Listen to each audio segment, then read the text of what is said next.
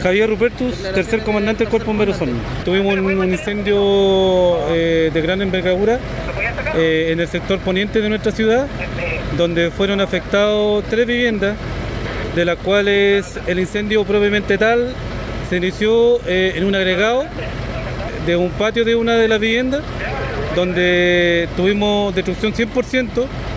Eh, la casa habitación dos pisos tuvimos 100% en el segundo piso y en la, prox- en la casa colindante tuvimos eh, la casa de un piso 100%.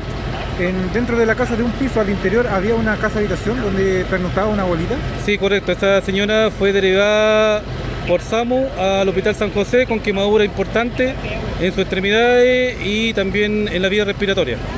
Origen y causa en este minuto se, se está estableciendo por el Departamento de Estudios Técnicos, están evaluando la situación.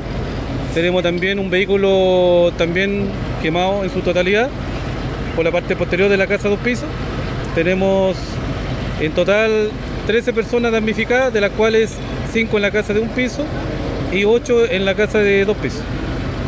Comandante, el llamado fue realizado por un voluntario.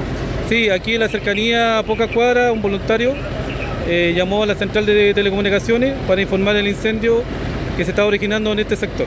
¿Alguna complejidad haber trabajado acá en el lugar? No, no tuvimos ninguna complejidad.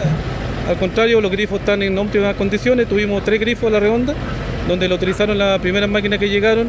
Y obviamente eh, el primer trabajo que llegaron a desarrollar fue cortar la propagación al resto de viviendas que están muy cercanas. Ok, muchas gracias.